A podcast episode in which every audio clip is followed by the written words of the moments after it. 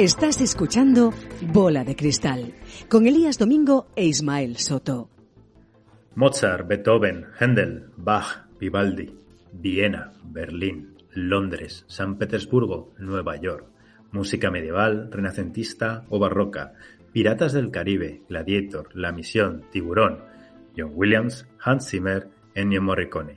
Lo que llamamos música clásica forma parte de nuestra vida Vienen los formatos tradicionales, vienen las inolvidables creaciones para películas, la música interpretada por una orquesta sinfónica nos acompaña desde la más tierna infancia hasta nuestra última hora.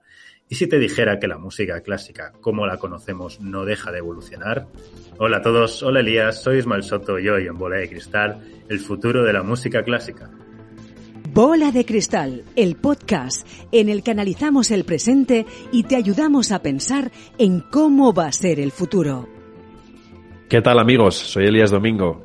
Ismael, ¿cómo estás? Hola Elías, pues muy bien. Aquí encantado de estar contigo y escuchando de fondo una dulce melodía.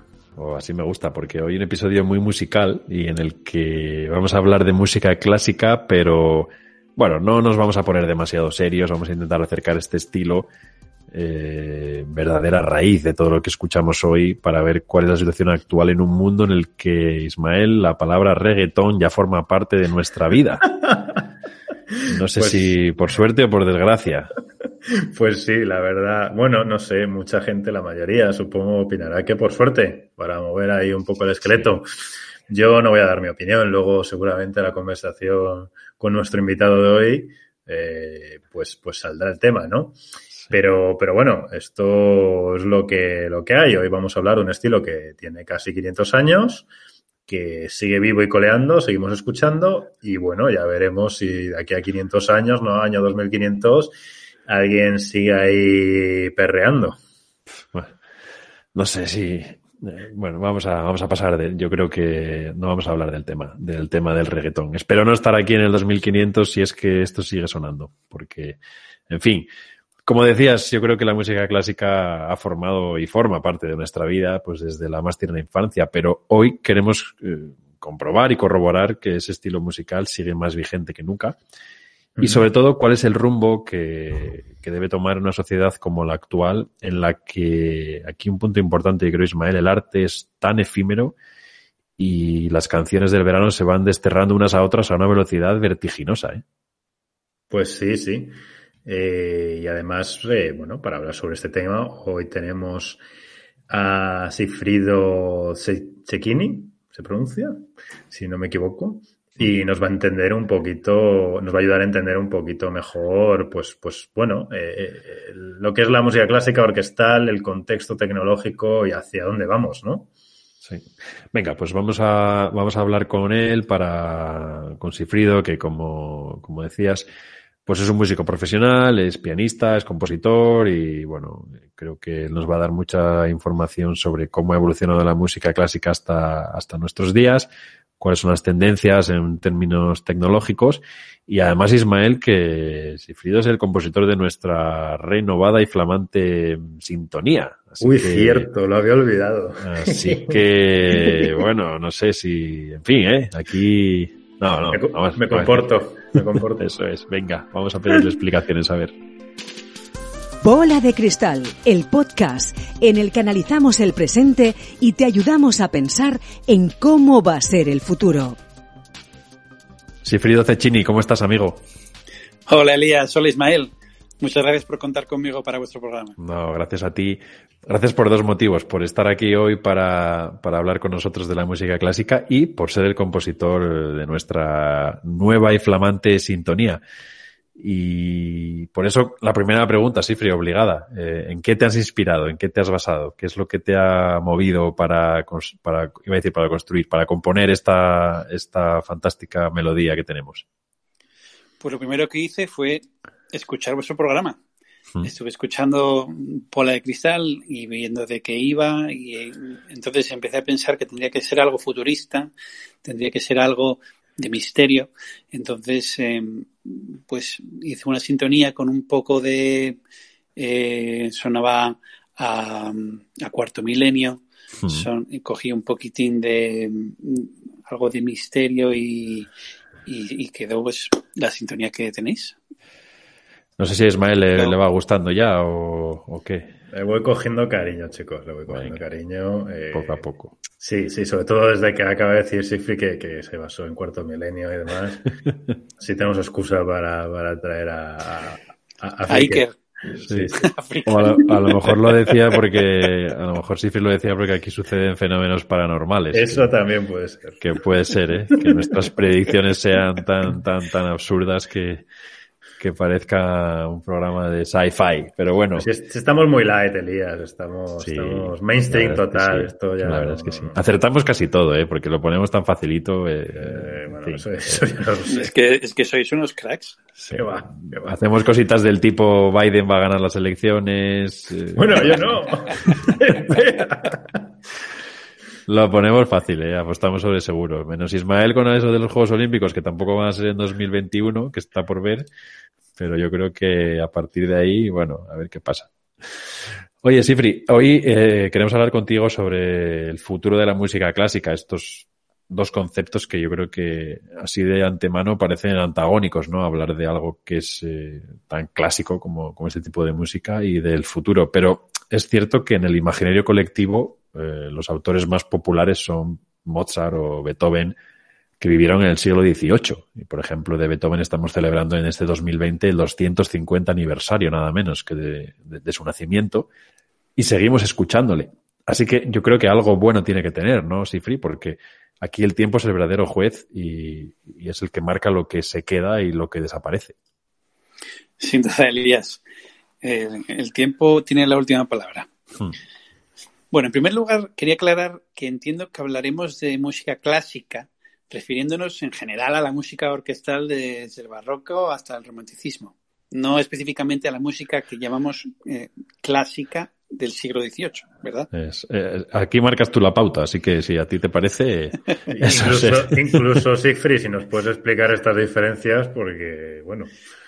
Sí, a ver, cuando decimos eh, eh, música clásica, claro, es, un periodo muy específico. Música clásica que está en el siglo XVIII, Mozart, Beethoven, es música clásica. Sí, es, es un rango que cuando se habla popularmente, con, cuando hablas con alguien de música clásica, no te refieres justamente a ese periodo, te refieres un poco ampliamente al, barroco, al, clasicismo, al romanticismo, un poco de todo.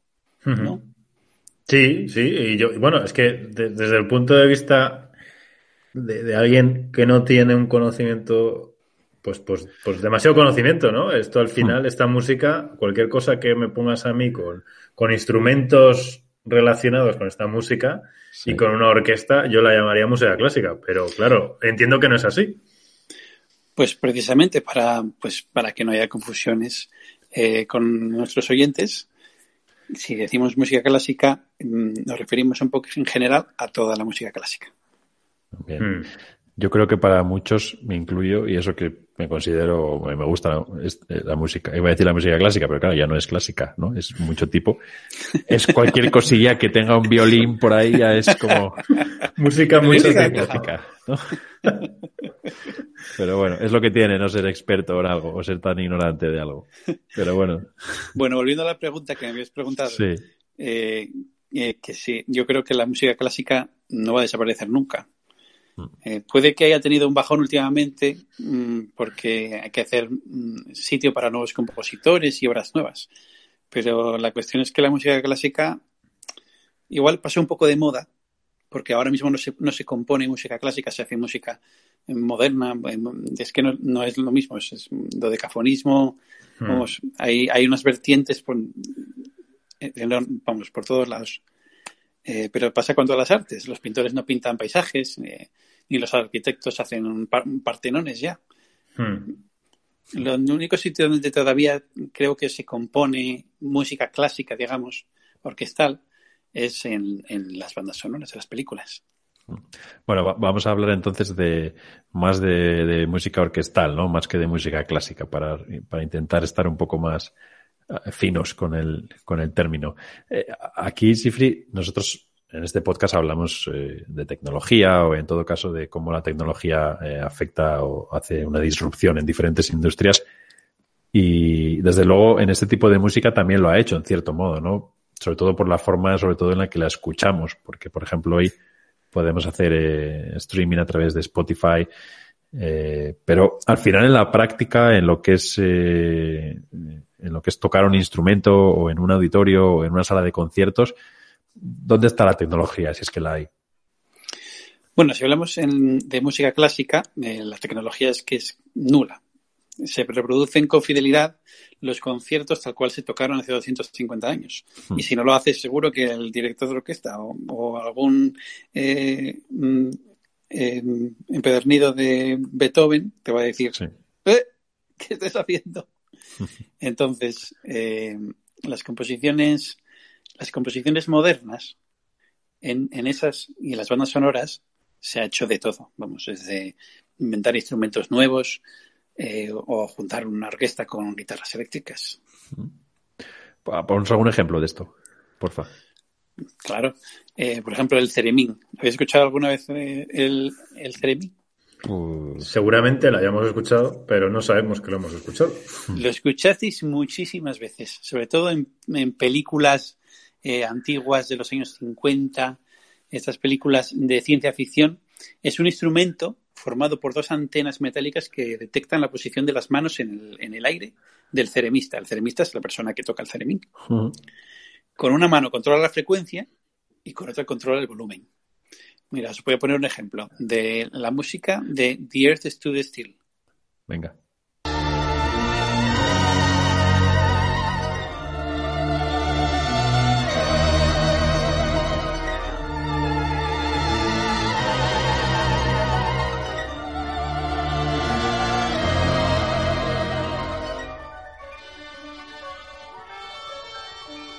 Buenísimo. podéis ver que el ceremín es un instrumento, vamos. A mí que eh, ahora me suena, ¿eh? Ahora que lo, claro, ahora que lo hemos escuchado, claro que me suena. Claro, es que lo escuchasteis en, muchísimas cosas. Se han hecho parodias con esto. Mm. Eh, la, película de Mars Attacks No, no es un ceremín por se, pero toda la música es como si fuera un ceremín. Suena, mm. suena a un ceremín. Todo solo que cierto, cierto, cierto, cierto. Claro. ¿Qué, más, ¿Qué más ejemplos? ¿Qué más, qué más eh, eh, fusiones o simbiosis de, estas composiciones modernas con cosas más clásicas?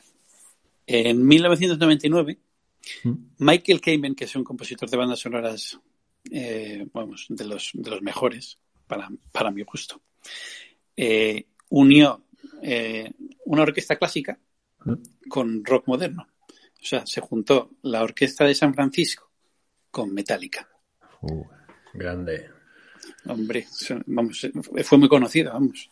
Eh, tocaron música de Ennio Morricone y canciones del propio, del propio Metallica y, sonaba eso cañero, cañero. Muy guay. Es una buena recomendación para los oyentes, que no, no creo que haya ninguno que no lo tenga en el radar, pero, pero bueno, es un clasicazo. Oye, una, una pregunta, Isifri, has dicho que para mí es uno de los mejores. ¿Cuáles son los tres, cuatro dimensiones o atributos que tú consideras que son deseables o que hacen que un compositor sea un compositor pues de referencia en el mundo de las bandas sonoras, ¿no? Bueno, pues a mí lo que, lo que más me, me gusta de un compositor, por ejemplo, es poder reconocerlo sobre la marcha. Mm, ¿Lo escuchas? Esto es. una firma, ¿no? Te iba a decir John Williams. John Williams, además. Siento metal ahí. Premio Princesa de Asturias no le pudimos tener aquí, qué pena.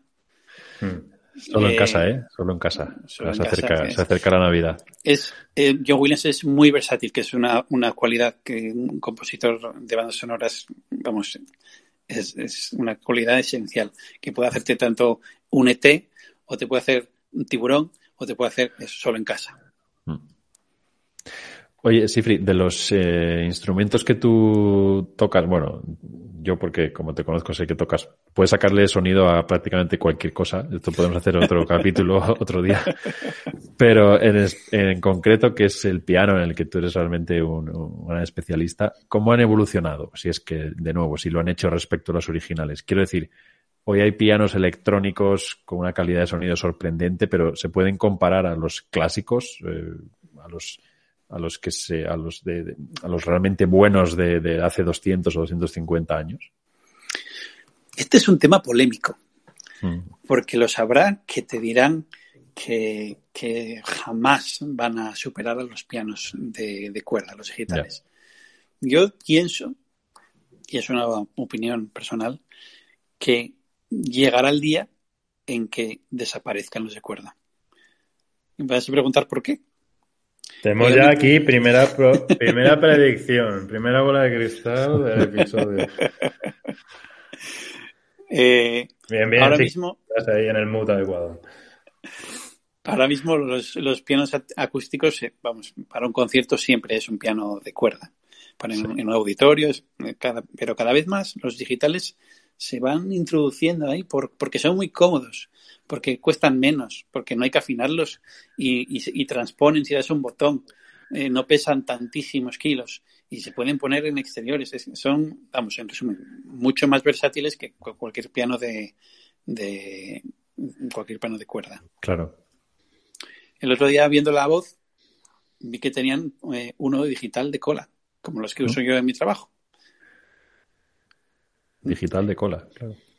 Claro, son, son- es un instrumento que es, eh, imagínate un, un piano digital, Mm. pero tiene una cola con tapa y todo, como si fuera un, ¿Para, un piano para de cola. y resonar o, o lo, cuál que es el propósito? dentro, lo que tiene dentro son unos eh, altavoces, que es lo que hace que, hace que, que, que que esto suene mucho más.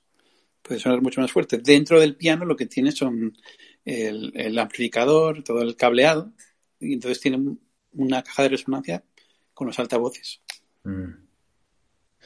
Y, y, por ejemplo, en, en no, no lo que es el instrumento en sí, pero por ejemplo, la gestión de la partitura.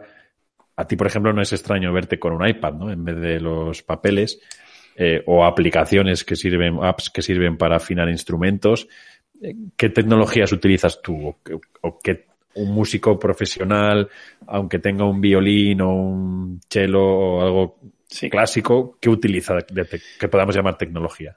Sí, por ejemplo, ahí sí, sí que se ha instaurado el iPad eh, o, bueno, una pantalla táctil porque la verdad es que facilita las cosas.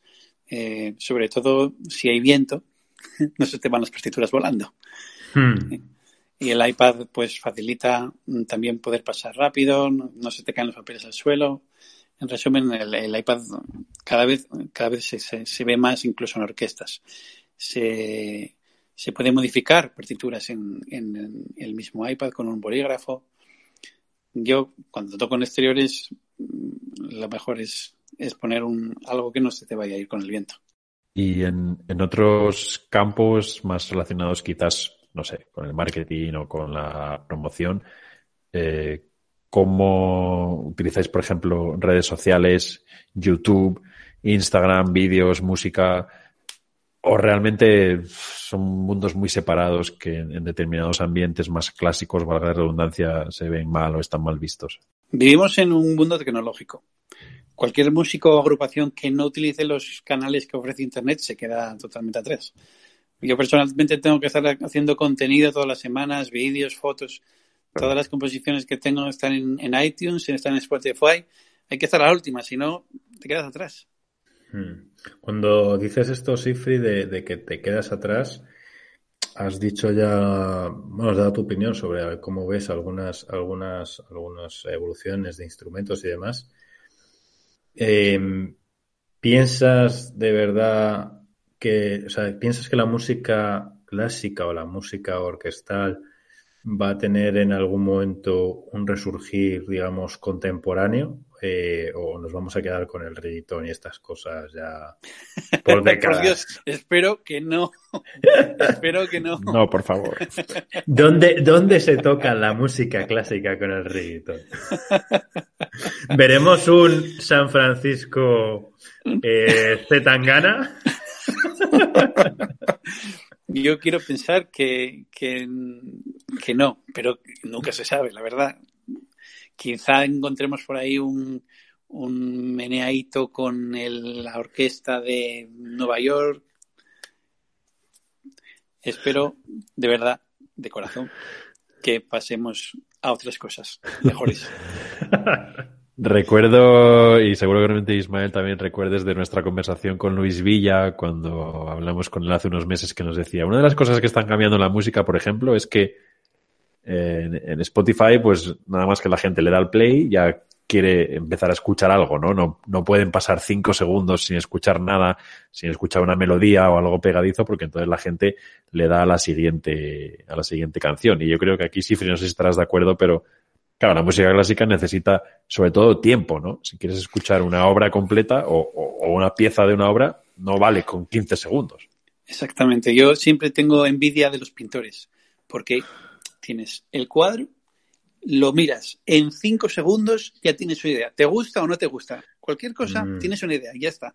Qué buena Pero para la música necesitas pues escucharla un tiempo. A lo mejor una canción de tres minutos y, y, una sinfonía pues necesitas 20 minutos. En, en, en, la época de la economía de la atención, ¿no? En la lucha por la atención, e, eso está muy competido, ¿no? Pero, pero, pero si lo ligamos esto, Elías, has, has mencionado otro capítulo anterior, yo quiero mencionar el de silencio, ¿no? Sí, sí, la importancia del silencio, la importancia de atención, también podemos hablar tal vez que en el futuro esté la importancia de, esto, de dedicarle tiempo a escuchar música de manera consciente y atenta, ¿no? No simplemente poner eh, el, YouTube, la, la, la, lista de reproducción y pum, pum, pum, pum, pum, y música de fondo, pero, pero sin sentirla ni nada. No sé qué pensáis. Sí, yo creo que, a ver, es una de las eh, a ver cómo, a ver cómo lo, digo. Una de las cosas que tiene ir a un concierto de música, de lo que llamamos música clásica, es que durante 90 o 120 minutos o 180 o en una ópera vas a estar allí, ¿no? Y entonces tienes que apagar el móvil, no puedes hablar, no puedes hacer otras cosas. Y entonces es el momento en el que, claro, la gente cuando se sienta dos horas o dos horas y media o una hora y media a escuchar algo, realmente sale de allí maravillada. Quizás eso lo podrías hacer en tu casa, ¿no? Pero, claro, necesitas 90 minutos de, pausa para hacerlo y, ese tiempo no voy a decir que no lo tenemos porque sí que lo tenemos, lo que pasa es que no lo encontramos o no lo queremos hacer. No sé qué opinas tú, Sifri. Sí, pero yo creo que Ismael se refería más bien a que estamos bombardeados con canciones raca, raca, raca, raca, raca, raca mm. y que realmente mm, necesitamos hacer una pausa y igual no escuchar música bueno, o, bueno, lo que me decía en el, en el símil que he intentado hacer es, es, una mezcla de los dos. Es, es, es decir, es, es cuando la música orquestal o la música clásica, ¿no? Necesita ese, ese, o sea, tú te la puedes poner de fondo, pero yo creo que llegará un momento donde sí que será valorado el, el, el estar atento, ¿no? Igual que se medita, ahora se medita o se valora estar en silencio, pues se valorará el estar presente con atención y con entendimiento o intento de para los que no somos expertos, sobre piezas orquestales. Yo creo que para, para, para que te guste la música no necesitas entenderla. Hay gente que, cree que hay que ser un estudioso para entender bien la música y yo creo que no. Yo creo que todo el mundo puede disfrutarla, entenderla y...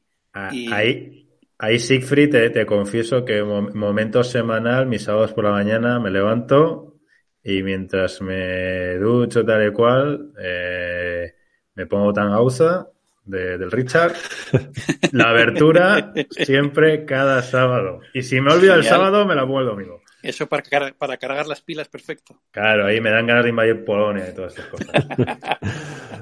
Vamos a hacer una pausa antes de que nos hagan los instintos aquí más bélicos y volvemos con, con nuestra bola de cristal. Bola de Cristal, el podcast en el que analizamos el presente y te ayudamos a pensar en cómo va a ser el futuro. Bueno, Ismael, después de la frustrada invasión de Polonia, momento de nuestras predicciones. ¿Empiezas? ¿Empiezo? ¿Cómo lo ves? Eh, dale tú, dale tú, que... Bueno, yo creo, ya me lanzo al ruedo, que hemos estado hablando con Sifri, que por cierto nos acompaña todavía en esta sección, y hemos estado hablando de la música orquestal, de las bandas sonoras y demás. Y mi predicción es que en el futuro cada vez más habrá eh, conciertos en auditorios o en, teatros en, en, los cuales iremos a ver pues música de películas en vez de ir a ver de Beethoven o de Mozart o de Strauss iremos a ver pues de pelis de, de, Parque Jurásico, de Solo en Casa, de Piratas del Caribe y bueno, será una manera divertida de, de pasar la tarde. esta es la, la predicción. Pero, a ver, me parece muy bien y creo que lo dices muy bien porque existirá más o será más común, porque esto ya existe, Elías. Anda, ¿cómo que ya Pues de John Williams, de, de Hans Zimmer, de Morricone. No llega a provincias, Ismael. Esto, a ver, esto no llega. No seas tan duro contigo mismo, Elías. Por Dios. O sea, Elías, cier- ciertamente es que existen. Eh, lo que pasa es que no se hacen tanto Mm. porque aquí entra mucho el tema de derechos. Eso iba a decir. Claro. Eso iba a decir, eso. Cuesta, cuesta mucho más hacer un concierto de John Williams que hacer un concierto de Beethoven, porque a Beethoven no lo tienes que pagar. ya. Solo tienes que pagar a la editorial de las, de las partituras. Mm. O sea que en realidad sí que existe esto que yo estoy haciendo aquí predicción. Bueno, pues una predicción de que puede, puede que haya más. Mm. Eso Cuando es. muera John Williams, seguro que va a haber más. Claro, es que, es que, claro, yo lo que pensaba es, joder, pues a mí me apetecía ir a ver eso, pues vamos a ver Gladiator en formato orquesta y te acuerdas de la película, pero bueno, nada, mi, mi predicción, pues No. nada, un nuevo, Lo- un nuevo fracaso. Lo chulo sería. Ah, perdona, perdona, sí, sí. Dale. Perdón, Ismael. Yo, yo es que he ido a un, a un, a un concierto de John Williams eh, dirigiendo los Boston Pops y era eh, la película de, de Indiana Jones Ajá. en, en, el, en, en, en big screen, una, una pantalla gigante de cine. Debajo estaba la orquesta dirigida por John Williams y tú estabas viendo la película y, y de repente, pum, empezaba a tocar el, con la película. Qué bueno. Pero, ¿y la película entera? Eh, era, era como, como trozos, un trozo de Indiana Jones, un trozo de Ah, E.T., vale, un trozo sí. de Harry Claro. Potter. Porque aquí lo que pensaba yo, y viendo las perspectivas que tiene, que tiene el cine, eh, o los cines, mejor dicho, es, es que seguramente lo que estaría muy curioso es ver alguna de estas películas de grandes bandas sonoras, grandes compositores, entera en tu en con la banda sonora. Obviamente no va a ser igual porque hay muchos temas de, de edición, ¿no? Y de, de efectos. Pero bueno, con una aproximación bastante interesante puede, puede quedar chulo, ¿no? Y voy a además ahora, la tecnología ayuda bastante. Ve- Verla en tu en, ¿eh? Yo creo que se podría perfectamente. Lo único que saldría carísimo la entrada. Sí, sí, bueno. Imagínate ver la película y tener ahí el, el director, toda la orquesta, esperando a que, a que se pase el diálogo para ellos tocar. Claro. Claro, pero Saldría muy caro. imagínate, claro, pero lo que, lo que mencionabas antes, Sifri, de ver a, a John Williams, que es el compositor de Indiana Jones, dirigiendo a una orquesta, interpretando su propia creación con la, bueno, me parece una, parece, me parece que estoy un poco desfasado, ¿eh? porque si estoy haciendo predicciones de cosas que ya existen, mal vamos, pero bueno. La bola hacia atrás. Sí, la bola de madera, vamos a crear la nueva sección. Bueno, Ismael, pon un poquito de orden aquí. ¿Qué, qué- Venga, qué venga, yo una para que, me, para que me metáis caña. Un poco Doctor Muerte, ¿eh? Pero aunque Venga. eh, mi- mis predicciones Doctor Muerte han sido las más exitosas por Siempre, ahora, ¿eh? siempre. Eh, Desde aquí un beso a nuestra, a nuestra querida viajera, ¿eh? A Chenosa, Alicia. Que, que- que- Alicia, que, que todavía no, que todavía no estará viajando mucho. Espero que por lo menos en, en, en- dentro de España. Bueno, a ver, eh, predicción. Mi predicción no, no, no nos va a gustar a ninguno de los tres, pero es que aquí hacemos cosas no porque nos gusten o no, sino por, por lo que pensamos, Siegfried. Eh, eh, mi predicción es que la música orquestal va a ir perdiendo cada vez más fuelle en lo que son las películas. Dicho esto, obviamente va a haber orquestación, eh, pero, pero bueno, si, si vemos la evolución de algunos compositores tipo Hans Zimmer, eh, pues, pues cada vez eh, vemos más, más, más, más electrónica, vemos instrumentos menos clásicos, si podemos llamar así, y, y mi opinión es que, es que es todo lo contrario a lo que yo creo que decía Siegfried al principio del episodio, así que te lanzo el reto. Eso sí, vamos a ver cómo leches medimos esto luego dentro de uno, dos, tres años, ¿eh? Pero Prepárate, aquí- Ismael, porque te voy a decir claramente que has hecho otra predicción del pasado. Joder, cago en la Ya, ya no se hacen eh, eh, bandas sonoras con orquesta como John Williams.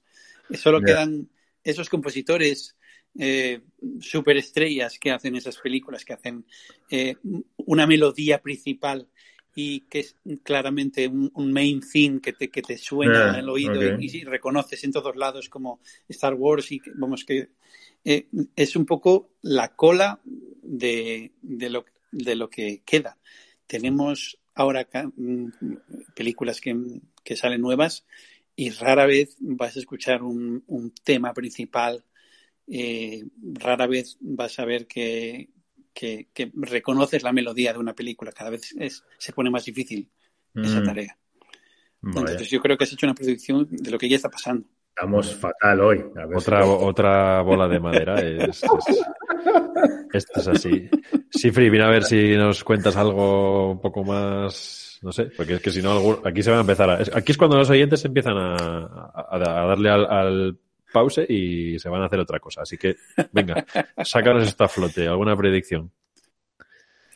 Yo digo que nos falta mucho para que salga una orquesta, orquesta clásica totalmente digital, digamos. Mm. Violines digitales, eh, celos digitales, mm, todo con teclados, eh, que haga... Pero, pero los, los, los, que tocan o solo los instrumentos o ambos. me refiero, ¿es una inteligencia artificial o...?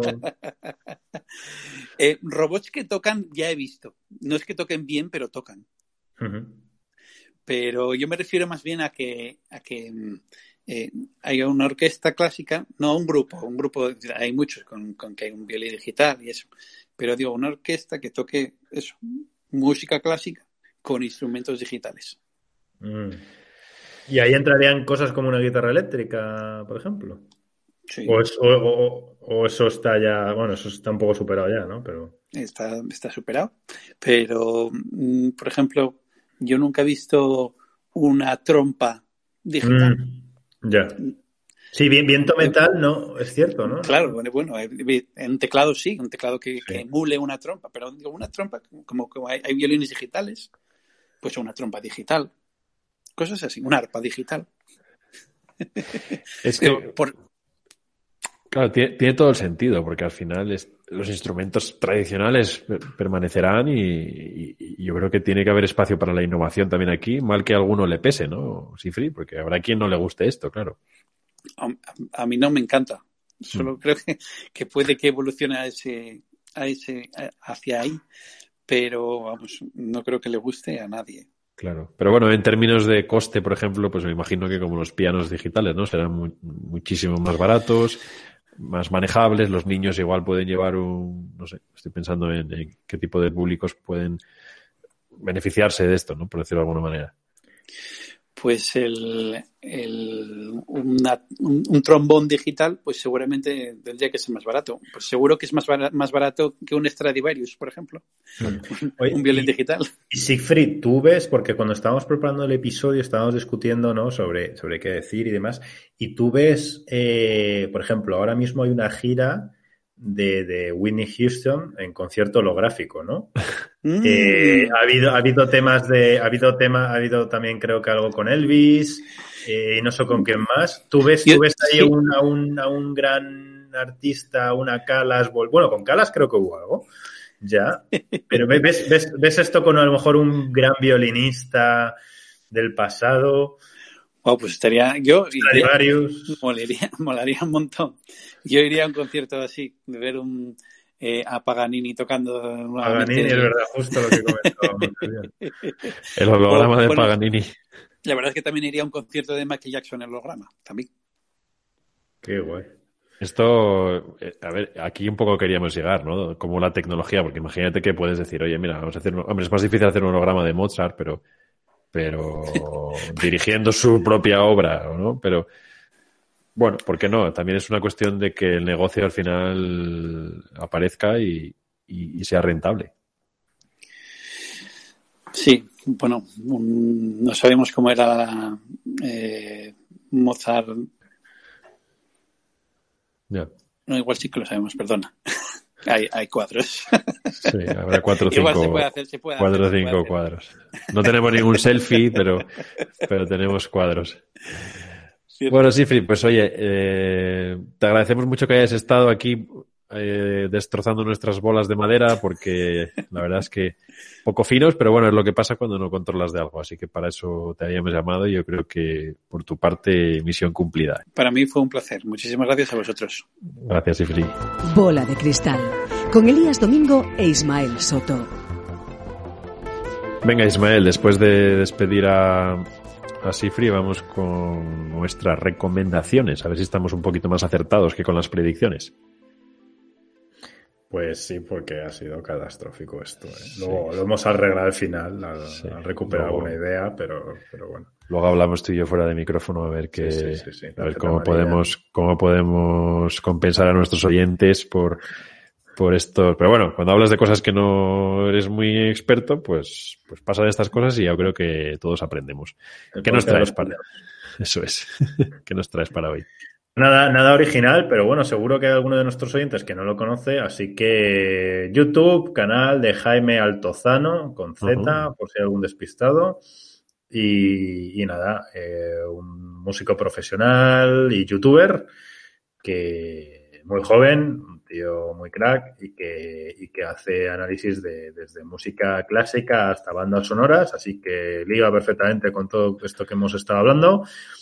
Es muy conocido, como digo, pero bueno, por si hay algún despistado, pues siempre está bien, está bien traer cosas de calidad y, muy, muy chulas eh, para, para hablar y para recomendar. Pues sí, porque además, bueno, yo, si te soy sincero, no lo conocía, así que algo hemos aprendido. Pues sí, fíjate, Jaime tiene pues 2,2 dos, millones y medio de suscriptores en YouTube. Caray. O sea, y tiene sus vídeos, pues están en torno entre medio millón y un millón y medio cada uno de sus vídeos. Pues sí que sí que estoy desconectado de. tiene ¿eh? más seguidores que de un minuto que nosotros oyentes, puede ser, Elías. Para eso no es muy difícil, ¿eh? Date cuenta. Eso es fácil, has puesto un listón bajito. Has puesto un listón bajito. bueno, yo os traigo una, una app que seguramente la descripción rápida que voy a hacer es la que más odian que hagan los creadores, pero es el Spotify de la música clásica. Y mm. se llama Idagio, Idagio escrito. Eh, Idagio me imagino que se dice en inglés. Y básicamente, pues es una, una, app, una aplicación que es la líder en, en, streaming de música clásica. Tiene más de dos millones de, de canciones, de pistas. Dos millones, ¿eh? Increíble, pero, pero bueno, ahí están.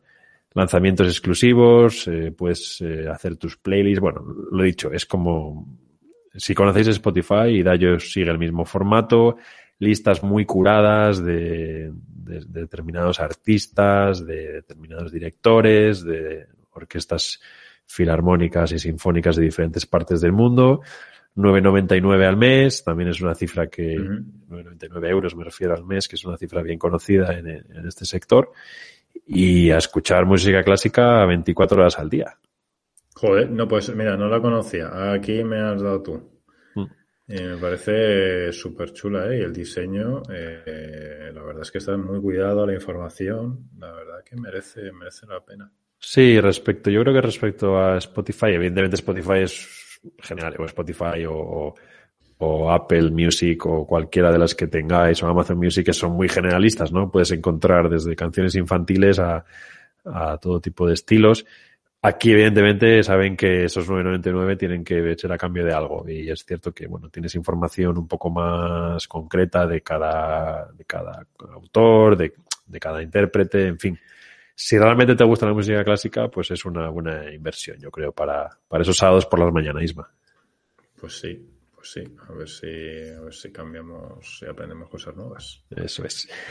Bueno, pues yo creo que podemos eh, ir pensando ¿no? En, dejarlo por hoy en este capítulo tan musical. Yo creo que el primero de, unos cuantos que, aunque todavía no tengamos definida la temática, de que haremos en torno a la música, ¿no? que yo creo que es algo que también está evolucionando mucho. Así que, Ismael, te agradezco mucho como siempre tus aportaciones y eh, en esta ocasión, pues bueno, yo me llevo el, triunfo, el trofeo de la bola de madera, pero, pero estaremos en otros, en otros más reñidos. Y a todos nuestros oyentes, como siempre también, gracias por estar ahí. Recordad que seguimos en contacto en nuestra página de LinkedIn, Bola de Cristal Podcast. Ahí subiremos las fuentes, eh, los links, unos cuantos vídeos bastante chulos que ya veréis que nos ha pasado Sifri sobre, sobre, bueno, no lo voy a desvelar, lo veréis en, en nuestra página de LinkedIn. Así que nada, Ismael, un abrazo. Un abrazo muy grande. Y a todos vosotros, recordad que nos vemos en el futuro. Bola de Cristal, el podcast en el que analizamos el presente y te ayudamos a pensar en cómo va a ser el futuro.